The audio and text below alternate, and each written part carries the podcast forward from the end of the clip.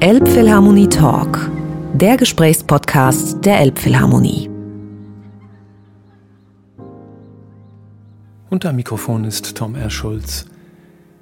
Das Gespräch, das ihr gleich hören werdet, habe ich im vergangenen Sommer geführt mit Silvan Strauß, dem wunderbaren jungen Schlagzeuger, der seit etwa zwölf Jahren hier in Hamburg lebt und tief aus dem Süden der Republik stammt.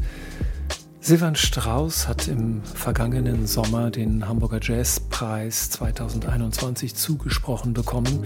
Und aufgrund von Corona hat das natürlich alles mit Festkonzert und Preisverleihung und Übergabe letztes Jahr noch nicht geklappt und ist auf das Jahr 2022 gerutscht, auf diesen Sommer, dem wir jetzt entgegensehen, weshalb wir das Gespräch, das wir damals geführt haben, uns immer noch ein bisschen aufgehoben haben, weil wir wollten es eigentlich dann rausbringen, wenn nochmal die Aufmerksamkeit so richtig auf Silvan liegt, weil er diesen Preis eben dann bekommt. Das geschieht jetzt am 4. Juni im Rahmen des Elbjazz Festivals. Da gibt es eine große Verleihung auf der Hauptbühne bei der Blom und Voss Werft und es gibt ein Konzert, da spielen jede Menge Leute mit. Die NDR Big Band ist dabei, seine Band Toy Toy ist dabei. Das Ganze wird geleitet von Nils Klein. Aber als wir sprachen miteinander, war das alles noch Zukunftsmusik. Umso ausführlicher haben wir uns deshalb über die Vergangenheit unterhalten, über die Anfänge von Silvan Strauß im elterlichen Mehrfamilienhaus in Kempten und wie die Musik doch mehr und mehr Raum eingenommen hat, von früh an eigentlich in seinem Leben und wozu das mittlerweile geführt hat, zu doch einer, man kann sagen, ziemlich internationalen Karriere. Doch auch ungeachtet großer Erfolge in Brasilien wird man schwerlich einen überzeugteren Wahlhamburger finden als eben Silvan Strauß. Ich wünsche euch viel Freude und Erkenntnisse über das Schlagzeugspielen und über die Musik im Allgemeinen und im Besonderen bei diesem Talk mit Silvan. Herzlich willkommen zum Elbphilharmonie Talk, heute mit Silvan Strauß. Moin. Ich bin Tom R. Schulz. Wir sitzen hier in einer Künstlergarderobe mit Blick auf die vom grauen Himmel beschienene Elbe. Und Silvan stand eben schon am Fenster und sagte, ja doch, Hammer irgendwie, wenn man hier so rausguckt. Und das letzte Mal hat er diesen Blick genossen vor ein paar Wochen. Da war er hier mit Toy Toy beim Hope in Air. Das war ein legendäres Konzert. Es war sowieso toll, die Band zu hören, aber es war auch toll, weil es irre windig war, trotz Sonne. Und ich erinnere mich noch daran, dass wir alle Planen von dieser auf dem Vorplatz aufgebauten Open-Air-Bühne hochziehen mussten, damit der Wind nicht zu doll daran rüttelte. Und die Musiker standen wirklich voll im Föhn, kann man sagen. Und das hat irgendwie den Juice aber nur noch befördert und erhöht, oder? Das war auf jeden Fall das erste Mal, dass ich meine Becken Ständer mit Sandsäcken befestigen musste. Weil Samu, Samu Boten, unser Perkussionisten, ist schon ein, ein Rideback nasser Stand. Das ist wie so ein Regenschirm an einem, Stand, an einem Strand so abgehoben. Und wir waren so, okay, wir müssen da was machen. Aber das war cool, weil der ganze Vibe durch diese offene Bühne, das kennt man ja gar nicht mehr so heute, diesen Look. Das ist, erinnert einen so sofort an so Woodstock-Look so Bühnen ohne Planen außenrum. Das, ich hatte voll diesen Vibe und dann ist es natürlich auch geil, weil es der schönste Backdrop den man sich vorstellen kann, mit dem Industriescharm des Hafens. Genau, das Publikum konnte quasi durch euch genau. an euch vorbei alles sehen, was da am Wasser passiert. Also das, das war schon wirklich die volle Hamburg-Experience. Ja, ja. Und dann waren die beiden Konzerte auch ziemlich, ziemlich klasse, wenn ich mich recht entsinne. Und ihr habt irgendwie wirklich alles alles gegeben, was man so äh, auch schon am Nachmittag spielen kann im Jazz, ja, so von der Energie her. Es hatte sich, hat sich auch was aufgestaut. Wir sind happy, dass wir hier auf der Bühne stehen und dann war es auch wirklich tolles Publikum und tolle Stimmung, weil ich glaube auch die Leute, die da waren, wirklich happy waren in diesem Ambiente irgendwie Live-Musik zu hören. Und dann war es irgendwie, ja, ich glaube, einer von unseren ersten Live-Gigs vor Publikum wieder. Und es war einfach so, yeah, das, ah, so ist das. Ein beglückender Moment für alle Beteiligten. Toi Toi besteht zu drei Vierteln aus Leuten aus dem Allgäu, richtig? Ja, genau. How come? Ich meine, ihr habt euch alle in Hamburg irgendwie dann zum Studium wiedergefunden oder habt ihr euch im Allgäu schon verabredet, lasst mal nach Hamburg gehen? Wie ist das gewesen? Ich glaube, ich habe den Anfang gemacht, bin hierher gezogen durch verschiedenste Zufälle. Und ja, anscheinend haben wir einen starken Magneten untereinander, also Alex Eckert und Samuel Woten und ich.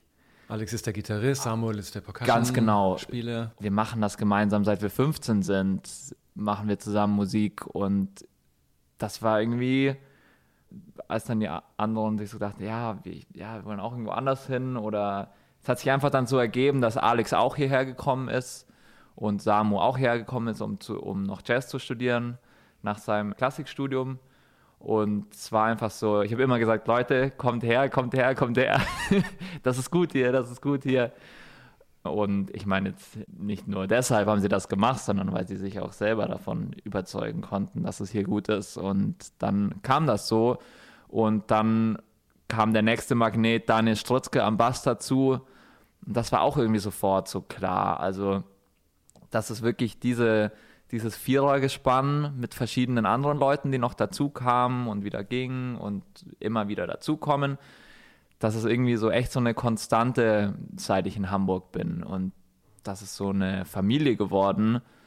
Und das führt auch dazu, dass ich mich hier sehr zu Hause fühle, obwohl ich ja also von vom ganz anderen Ende von Deutschland herkomme. Aber hier ist jetzt wirklich so mein Zuhause und das einfach wahnsinnig schön, inklusive dem Freundeskreis und der musikalischen Familie. Ein bisschen hört man es an deinem R, aber ich finde, dass du für Kempten oder eben diesen Allgäu doch relativ cleanes Hochdeutsch redest. Wenn ich jetzt äh, mein Bayerisch auspacken würde, dann könnten wir aber auch ein bisschen zünftiger reden miteinander wahrscheinlich. Ne? Also du bist technisch in der Lage, freilich, ein saftiges Allgäuer. Das Witzige ist, wir machen das immer so ein bisschen aus Spaß, ne? dass wir dann anfangen, ein bisschen zum Allgäuern, gell? Und da, dann aber verselbstständigt sich das und dann, dann rutscht man da eher so rein und es ist voll oft, ich habe auch schon in Berlin so zu Leuten gesagt, so, also vor allem, wenn wir zusammen abhängen, dann so, hey, bei uns hört man das doch gar nicht so und dann lachen sie uns immer aus und ist so, äh, ihr quatscht hier die ganze Zeit mit Wörtern, die wir noch nie gehört haben. Ja, ja. Ich habe gesagt, Kempten. Kempten ist ja sozusagen die Hauptstadt des Allgäus. Ich glaube, da seid ihr zur Schule gegangen, Samuel und du. Es heißt immer noch bei dir, du bist im Allgäu geboren. Wie viel kleiner ist denn der Ort, aus dem du ursprünglich stammst? Das ist in Kempten. Das ist Kempten. Ja, genau. Kempten steht nicht, also in Wikipedia sieht man nur Allgäu. Dann Mm, denke ja. immer, hm, vielleicht ist das noch irgendwo auf, der, so auf dem Hochgrad oder so. so Nee, ich bin dann schon aus der Hauptstadt. Aus der Downtown Kempten. Da, Stiftstadt Kempten. Ist das Schlagzeug dein erstes Instrument gewesen? Ja, definitiv. Stuhl umgekippt und dann mit den Füßen, die nach oben ragten, vier Kochtöpfe drauf. Die Let's klassische go. Nummer auf Kochtöpfen angefangen. Und Ja, dann wirklich. auch entsprechend mit Kochlöffeln oder hattest du dann schon, hat dir jemand Sticks geschenkt? Also mein, mein Papa hat zu Hause im Keller mit seiner Band immer geprobt. Es gab Supply an allen möglichen. Was für ein Instrument spielt dein Papa? Der spielt Posaune und hat also so multi-instrumental unterwegs, hat auch so Mandoline und bisschen Bass und so gespielt. Also es war immer, immer viel los, so musikalisch. Und was war das für eine Band, die er da hatte? Die gibt es immer noch. Das ist, würde ich mal sagen, eine Kemptner Kultband. Die heißt Netto. Oh. da denkt man zu hier, hier zuerst an eine Supermarktkette, ne? oder? Die gibt es bei uns unten, glaube ich, auch, ja. Die machen das immer noch. Und was ist Kult an dieser Band, außer dass sie offenbar schon lange besteht? Der Style, also die haben immer schon, das ist witzig, weil wir das ja auch so ein bisschen machen mit unserer Rechast-Reihe. Die haben immer sich Sachen gesucht von, von, also irgendwie bekannte Stücke auch und sie auf ihre ganz eigene Art gecovert. So. Also es ist bestimmt auch immer durch eine gewisse Limitierung dann auch so great geworden, was sie daraus dann gemacht haben. Ja. Durch die Reduktion möglicherweise? Oder? Ja, und also das sind nicht alle professionelle Musiker, sondern die haben einfach Bock drauf und tun ihr Bestes. Jetzt komme ich dem Kult schon näher. merke Und da ist der Kult. Herzblut und Genau. Leidenschaft und Fanbase. Genau. Und, ja, ja, super. Und deine Mutter auch ähm, Musik begeistert, demzufolge wahrscheinlich? Oder hat sie das nur ertragen? Meine Ma hat das viel mehr als nur ertragen. Die ist auch total musikbegeistert. Und also ich bin ihr regelmäßig am Musiktipps schicken die ganze Zeit, die sie sehr gerne auscheckt.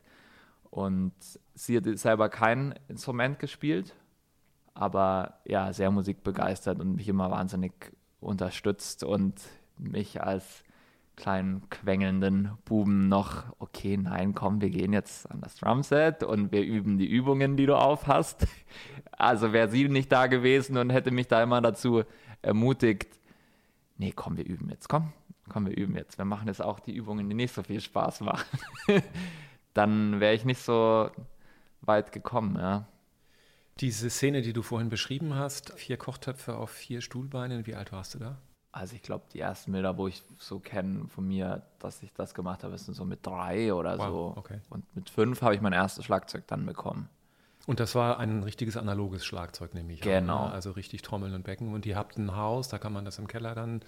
Wir im hatten, Raum des Papas oder wo? Wir hatten eine ziemlich coole so eine Hausgemeinschaft mit drei Familien, alle auch mit Kids, alle auch laut. Das heißt, ich habe tatsächlich in meinem Zimmer das aufgebaut, das Schlagzeug. Wow. Und das war natürlich, als ich so jung war, ich meine, dann geht das eine halbe Stunde und dann geht man noch, geht, geht man was anderes machen. Und ja. dann, als das dann so anfing, so mit 13, dass das auch erstmal mehr in so eine Punkrock-Richtung ging bei mir und dann auch immer mehr dazu führte, dass ich auch dann mal erst dann mal eine Stunde, dann zwei, dann drei, dann vier Stunden am Tag dann irgendwie nichts anderes mehr machen wollte, dann war es okay. Jetzt gehen wir mal im Baumarkt, kaufen ein paar Sachen, bauen den Keller so, dass man da spielen kann. Ja. Was war das erste Set für ein, für ein Set? Was hattest du da? Das war ein, ein grau-schwarzes Mapex Drumset mit vier Toms. Cool, das braucht man als Kind. Es müssen viele Toms sein, möglichst, ne? oder? Viele Toms und ich habe überall Sticker drauf, überall meine Punkrock-Sticker dann immer mehr und habe irgendwie nicht gecheckt, dass ich einfach das, als wir das verkauft haben, habe ich nicht gecheckt, dass man ja bei so einem Schlagzeug einfach das Resonanzfell auswechseln kann. Und ich habe dann von diesem Resonanzfell, wo diese ganzen, diese ganzen Sticker drauf waren, einen Nachmittag in mühseliger Kleinarbeit mit Nagellackentferner und so diese ganzen Sticker weggemacht, damit ich das, damit ich das verkaufen kann, weil ich einfach, das muss ja sauber sein, wenn man das verkauft. Ich habe nicht gecheckt, dass man einfach in den Laden gehen kann, sich ein neues Fell kauft und das drauf macht. Und du hättest es vor allem eben als kleines Souvenir auch behalten können, dein voll gestickertes Bassdrum. Hätte also ich Wahrscheinlich auch. nur von der Bassdrum, weil die anderen sieht man ja gar nicht. Aber ich wollte mir ja ein neues kaufen und dann musste Platz gemacht werden und ein bisschen das Sparschwein voll. So. Ja, ja, und dann hat man sich eben auch diese mühevolle Aufgabe gegeben. Aber das Drumset, das dann so kam, habe ich jetzt immer noch und spiele es auch immer noch gerne. Und was ist das für eins? Das ist jetzt so ein Gretsch Maple Drumset. Allround-Kiste habe ich immer noch und spiele es gerne. Aber hast du jetzt nur noch einen Standturm oder hast du nur noch zwei? Da sind drei Standturms dabei, wovon ich eins verwende, eigentlich mhm. immer nur. Also jetzt wird es immer mehr, dass ich auch zwei, zwei Toms verwende. Ich habe jetzt auch schon Sessions gehabt, wo ich drei mache. Also es ist so, ich wechsle das immer so, damit ich mich nicht an irgendwelche Sachen zu sehr gewöhne. Und hängt wahrscheinlich auch immer ein bisschen von der Stilistik ab, in der du Ganz dich genau, gerade ja. bewegst. Ne? Das ist ja Ganz doch sehr genau. unterschiedlich. Lass uns ein bisschen sprechen über die, über die frühen Einflüsse, jetzt mal über die Familie hinausgehend. Also Ja. es muss ja irgendwann einen Punkt gegeben haben, du hast das so beschrieben, so mit 13, wo das dann irgendwie wirklich ernst wurde und du dir dann dieses Set gekauft hast. Was waren da jetzt abgesehen vom Punk deine Idole? wo es, glaube ich, losging, dass man so diesen Forschungsgeist entwickelt, so dass man eine Sache hört und sich denkt, wie zur Hölle macht er oder sie das? Schlagzeug. So, hä? Und das war bei mir mit so einer Platte von Vital Information, da, da spielt Steve Smith Drums. Das ist so ein Trio, ne? so ein Fusion-Trio, oder? Genau, das ist so Fusion-Zeug.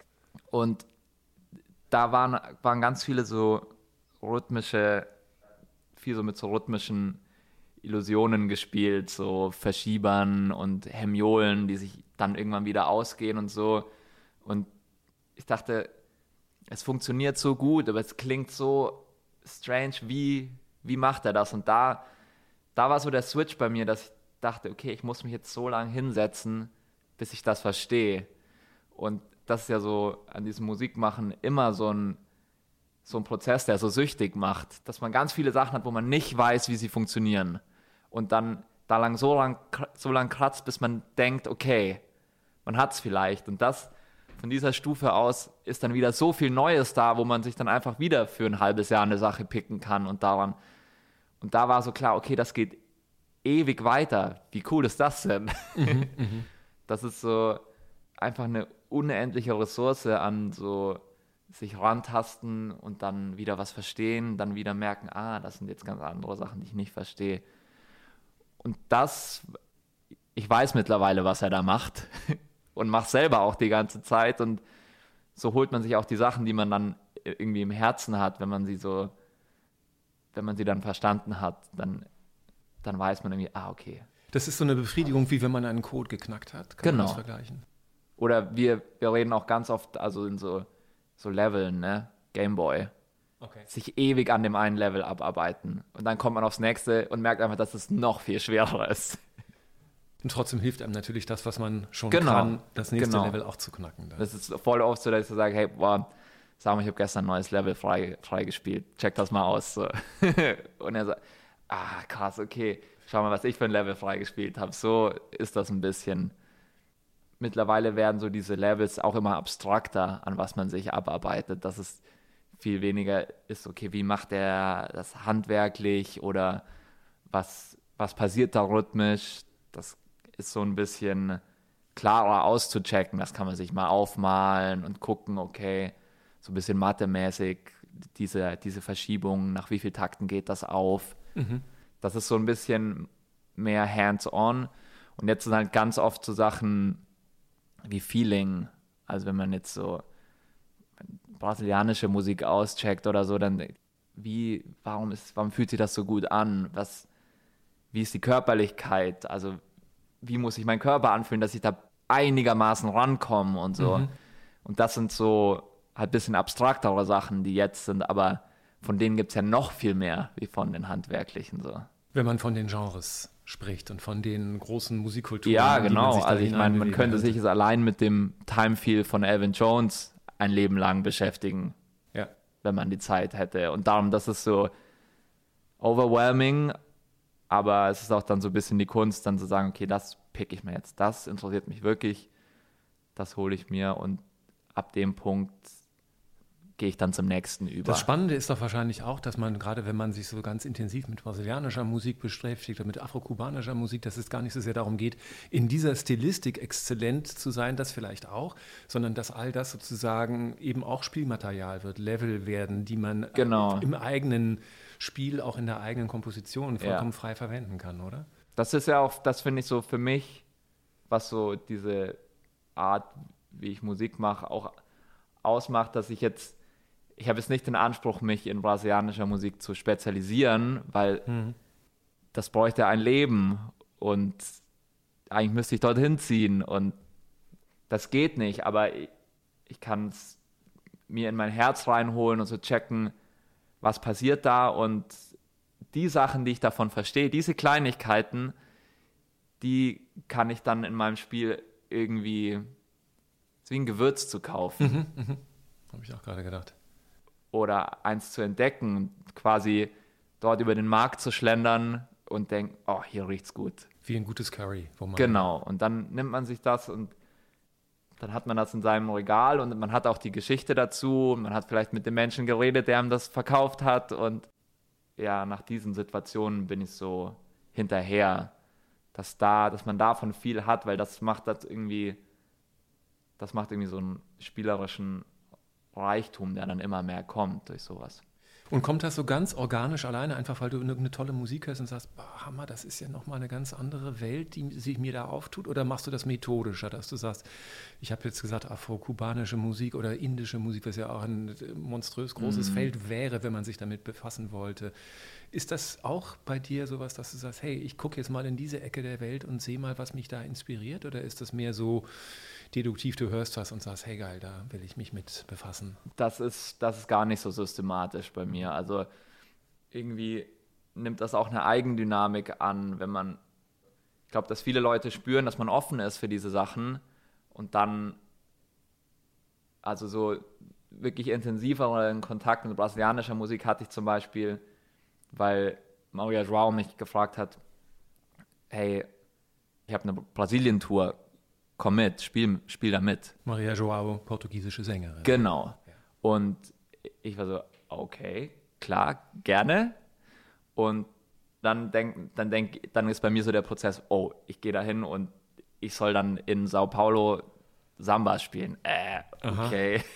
Und dann, dann kriege ich so dieses Kribbeln und dann denke ich, okay, ich check's aus, ich check's aus. Und dann gehen auch die Ohren und so die Antennen auf, wenn man da ist und ich versuche das dann alles einzusaugen und dann, also diese, diese zwei Trips nach Brasilien, die ich mit ihr gemacht habe, ist für mich, das ist mein Kontakt zu Brasilien. Das war ja, nicht schön, viel da kann man es ja kaum kriegen, oder? Das war nicht viel Zeit und ich habe bestimmt nur ein, ein Fitzelchen gecheckt, aber so zusammen mit Ginga, der Gitarrist, dort ein Stück von ihm zu spielen und er sagt, ja, nee, spiel mal eher so, spiel mal eher so, das nimmt einem keiner mehr weg. Das ist einfach, authentischer geht es dann für mich nicht. Ja, das kriege ich nicht hin.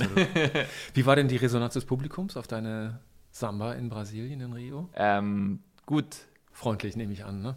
Das ist irgendwie dann auch immer so ein sehr humbling Moment, wenn man irgendwie merkt, wie offen die Leute dann da waren, weil ich, ich hatte wirklich Schiss davor. Ich hatte wirklich Schiss davor, weil mhm. ich dachte, okay, ich weiß nichts davon. Und das ist aber auch so ein Moment, wo, wo es auch nicht viel mehr zu verlieren gibt. Dann denke ich einfach, ich muss einfach alles geben und gucken, dass ich jetzt nicht versuche, irgendwas nachzuäffen, sondern einfach versuche, mit dem, was ich weiß und mit dem ganzen Respekt dafür, den ich habe, dann das zu spielen. Und das hat funktioniert. So kann auch sein, dass es mal nicht funktioniert, aber man muss es probieren.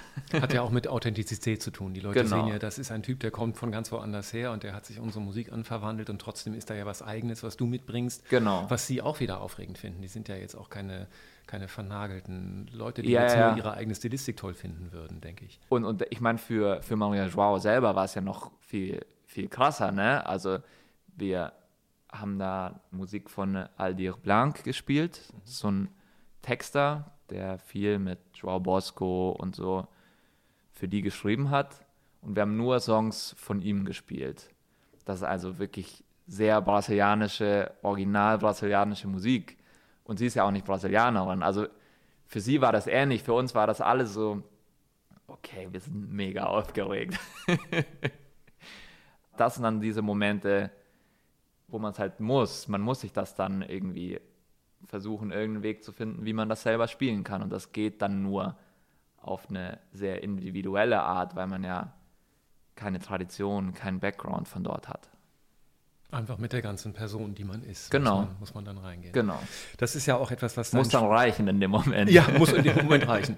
Und das ist ja auch was, was dein Spiel, finde ich, in diesen ganz unterschiedlichen Stilistiken, in denen man dich so hören kann, auszeichnet. Dass du einfach immer wirklich mit dieser auch mit dieser Herzensfreude da reingehst, die man, die, die springt dir ja aus den Augen förmlich, wenn man, wenn man die spielen sieht. Und das sind ja dennoch stilistisch ganz unterschiedliche Dinge. Wenn du mit Giovanni Weiß spielst, ist das was völlig anderes als mit mhm. Toi Toi. Und ist das einfach nur ein Zugewinn an Lebensreichtum, in diesen Stilistiken so firm zu sein? Oder suchst du manchmal die Erholung von der einen Stilistik in der anderen und, und äh, badest sozusagen in diesen ganz anderen Swing-Feels, die vielleicht in dieser in dieser Giovanni Weiß Musik sind, gegenüber dem doch sehr mathematischen, ausgezirkelten, auch krumme Rhythmen mhm. Musik von Toy Toy.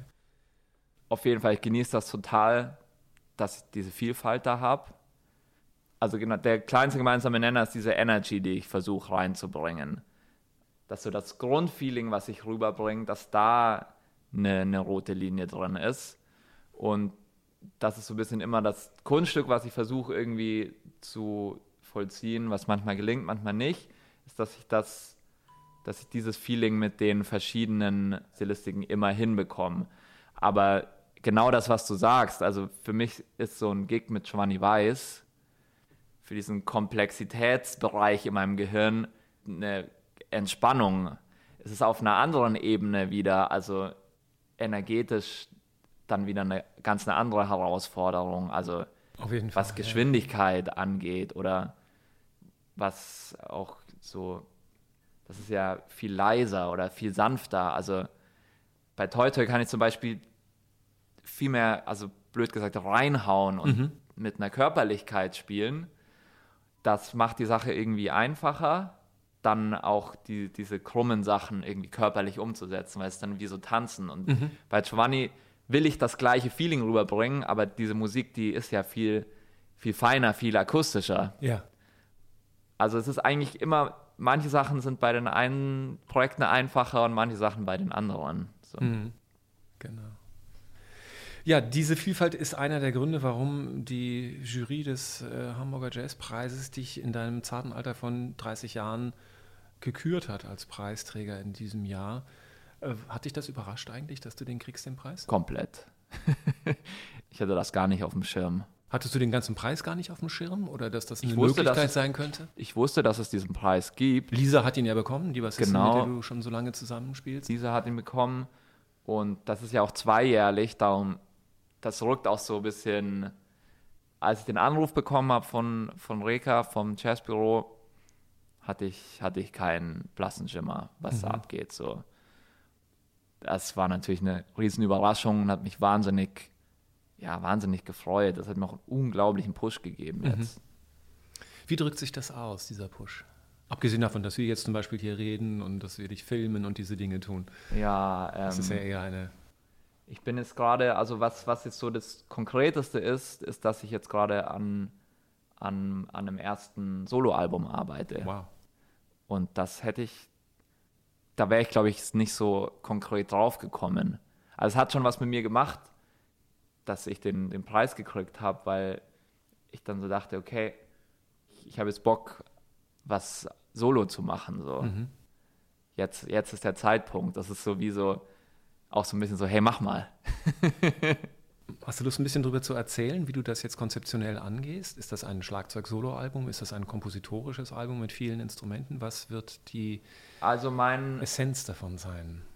Mein, so der Prozess, der sich so ein bisschen ergeben hat, ist so ein bisschen, dass ich überlegt habe, okay, meine, meine zwei Hauptdinge, die ich jetzt so erreicht habe in den letzten Jahren, weshalb ich auch so wie ich das verstanden habe von der Jury, auch den Preis bekommen habe, mein Schlagzeugspiel, das so, so wie es ist, und dass ich dadurch einfach wahnsinnig viele Leute kennengelernt habe in den letzten zehn Jahren hier hm. in Hamburg und auch außerhalb von Hamburg. Und das sind so die zwei Sachen, die ich zusammenbringen will jetzt gerade und bin einfach viel am einfach nur Drums aufnehmen, einfach Beats, Improvisationen, alle schon in so einer Songstruktur. Mhm. Und dann lade ich Leute ein, mit denen ich gerne zusammenarbeite und probiere mit denen rum, was da drauf passt. Also es ist auch jetzt auch so ein bisschen so eine Production-Sache, aber jedes Stück entsteht aus nur Drums. Bei jedem Stück ist am Anfang nur Drums und eine gute Freundin oder ein guter Freund, Kollege, Kollegin von mir, die ins Studio kommen und darauf reagieren und dann baue ich das zusammen. Also es ist so die Verbindung von meinen Drums und von, ja, von meiner musikalischen Family so. Du hast gesagt, ein musikalischer Freund oder Freundin kommt. Das heißt, sind das eher Duos oder ist das nur sozusagen ein Material, das man dann noch erweitern kann mit anderen das? Das sind, also vom Arbeitsprozess her gesehen sind das Duos, aber also es ist natürlich dann viel im Overdub-Verfahren. Also jetzt zum Beispiel. Aber mit, derselben Person. Mit derselben Person, ja. ja. Zum Beispiel mit Alex habe ich gestern gerade neuen Song gemacht. Alex Eckert dann Gitarrist. Genau. Ja. Es ist einfach so, hey, hier sind die Drums, probier mal rum. Das ist geil. Mhm. Okay, spiel nochmal, spiel mal die ganze Bar. Okay, ja, probier mal mit Bass was so. Und dann so geht das, dann hat man am Ende, hat man gemeinsam was gemacht und das machen, machen wir ja sonst auch, aber so, das Ding ist dort wirklich, dass es sich um diese Drum Jams entwickelt. Und das wird man sicherlich auch hören, denke ich. Genau. Also, dass genau. das schlagende Herz dieser Musik tatsächlich vom, vom Schlagzeug kommt, von Exakt. deinem Schlagzeug. Und da ist, glaube ich, dann auch der rote Faden. Also ich bin schon wahnsinnig aufgeregt, das zu präsentieren dann, aber dann wird das so, irgendwie wird das sichtbar, diese ganzen verschiedenen Leute, also auch für mich gerade so, ah, das ist wirklich was, was in den letzten Jahren passiert ist, dass ich Leute kennengelernt habe, denen ich einen Anruf geben kann und am nächsten Tag sind sie bei mir im Studio. So, das ist ein, so ein Geschenk. Mhm. Ja, das ist, das ist wirklich das Konkreteste, was jetzt bei mir dabei herausgekommen ist, dass ich diesen Preis gekriegt habe, dass ich einfach dann diese Idee hatte, ich will das jetzt machen. Und es geht auch total schnell. Also es ist jetzt nicht, dass es irgendwie, ich habe da vor zwei Monaten angefangen und ich habe schon recht viel Material jetzt. Genau. Wie ist denn dann der Prozess? Ich meine, ich stelle mir vor, gerade wenn du sagst, in den letzten zehn Jahren hast du mit so vielen Leuten gespielt, du wirst ja nun nicht all diese Leute, gerade wenn es eher Duo-Begegnungen pro Track sind, werden das nachher am Ende zehn, maximal 15 Musikerinnen, Musiker, Sängerinnen, Sänger, Freunde ja. sein, die du hast einladen können von wahrscheinlich einem Eisberg von äh, Leuten, die du jetzt nicht hast berücksichtigen können. Ja, Gehst du da ganz intuitiv vor oder einfach nur, weil du eine Vielfalt von, von Sounds auch natürlich dir vorstellst? Nee, sehr, sehr intuitiv. Hm das ist auch so, also es muss ja auch nicht das Letzte sein, mhm. das so entsteht und es ist auch so, mit wem man eh gerade so zu tun hat, mit wem man eh gerade Gigs spielt oder in Kontakt ist oder auch länger schon mal wieder was machen wollte. Ich komme da so auf Ideen und dann schreibe ich einfach eine WhatsApp, hey, kann ich dir ein paar Drums drüber schicken? Willst du was probieren? Ja, auf jeden. Das ist ganz intuitiv. Mhm. Weil sonst, ja, würde man auch, glaube ich, irgendwie ein bisschen verrückt werden. Hast du dir eine Deadline gesetzt, bis wann du mit dem Projekt fertig sein willst und wann es rauskommen soll? Ich glaube, wenn ich so, wenn ich irgendwie so einen Ordner voll mit, mit Sachen habe, wo ich dann denke, okay, da kann man jetzt noch ein paar Sachen rausschmeißen und dann ist das ein cooles Album. Aber es ist noch nicht konkret. Also ich will mich da auch nicht irgendwie stressen. Ich genieße gerade den Prozess total. Mhm mache einfach weiter, solange bis ich denke, okay, jetzt ist ein Bunch mit Stücken, die gut zusammenpassen. Hintergedanke der Frage ist auch ein bisschen, wobei ich dich so einschätze, dass das für dich nicht so ein Riesenproblem wäre, bist du so ein, so ein, so ein Deadline-Schwein. Das heißt, brauchst du einen Termin, um dann zu sagen, okay, jetzt lasse ich das einfach, jetzt ist das das Produkt? Oder würdest du, wenn es nach dir ginge, immer, immer weitermachen und dann wird es halt doch nicht fertig? ich, bin, ich bin mittlerweile voll voll auf fertig machen. Mhm. Weil ich habe so, das ist für mich auch näher an dem, an diesem Prozess dran, wie ich Musik gerne mache, weil dort kann man ja immer nicht nochmal zurück und das nochmal anders versuchen, also beim Improvisieren. Ja. Und irgendwie will ich versuchen, auch in so Sachen, die ich produziere im Studio, so nah wie möglich da dran zu bleiben und zu sagen, okay, das haben wir jetzt so gemacht, so das, das lief gut durch, da muss ich jetzt nicht nochmal tausendmal hin zurück, das ist fertig. Und wenn es irgendwie noch nicht so passt, dann mache ich eigentlich eher lieber das nächste, mhm. als nochmal ewig rumzudoktern. Bin eigentlich eher so, dass, dass dann mal andere Leute nochmal sagen, nee, lass doch da nochmal ein bisschen beigehen. So. Mhm, mh, mh. Also eigentlich ich bin lieber schneller fertig machen. Hört sich nach einer schönen Balance aus Prozessorientiertheit und Ergebnisorientierung an. Ne? Also ja. beides irgendwie gut in der Waagschale nebeneinander, ja. nebeneinander so liegt. Nice. Genau. Also würde ich mal behaupten, wenn ich jetzt sage, 2022 könnte, könnte da was rauskommen, Definitiv. dann ist das schon realistisch. Ne? Definitiv. Ne? Ja, sehr schön. Wir haben unser Gespräch angefangen mit einem Blick auf die Elbe. Ich würde es auch gerne abrunden mit einem weiteren Blick auf die Elbe. Du bist jetzt seit, ich weiß nicht wie vielen Jahren in Hamburg. Zwölf oder zwölf Jahre. oder so, ja. Ist das immer noch, du hast es vorhin so schön gesagt, die Stadt ist so toll und du hast deine Kumpels hierher geholt. Gibt es da manchmal so Abwanderungstendenzen oder auch Abwerbetendenzen von Leuten in Berlin, die sagen, hey, du könntest hier jeden Abend mit den geilsten Bands spielen und so willst du nicht nach Berlin kommen? Ist dann so ein Preis auch was, wo man denkt, ah nee, jetzt kann ich schon mal gar nicht aus Hamburg weg? Oder wie fühlt sich das an für dich? Ich will nicht weg, weil ich bin eh viel weg und ich finde hier, also für mich ist hier eine sehr gute Balance aus so Heimeligkeit und aber auch Stadt so. Und diese Berlin-Geschichte, ich bin rucki in Berlin. Falls es solche Tendenzen gäbe, könnte ich das auch machen. Ohne den Wohnort zu wechseln. Ohne den Wohnort zu wechseln. Ich genieße das schon. Ich habe ja auch hier mein Studio in Altona und so dieses dieses bisschen so einen Fixpunkt zu haben.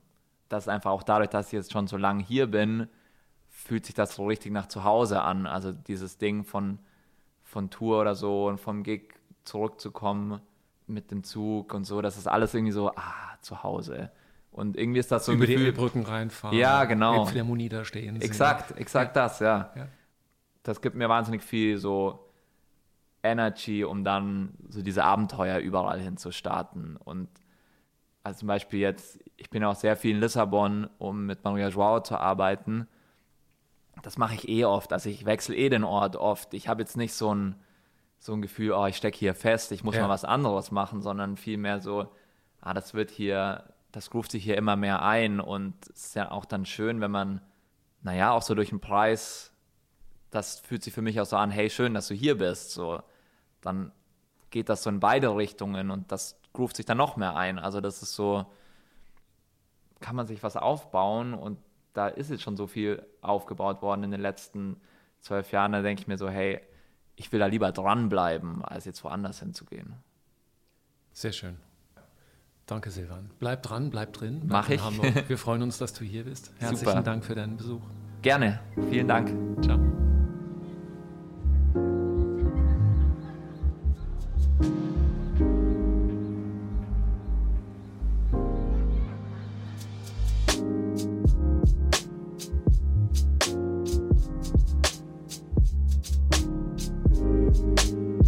Elbphilharmonie Talk, der Gesprächspodcast der Elbphilharmonie.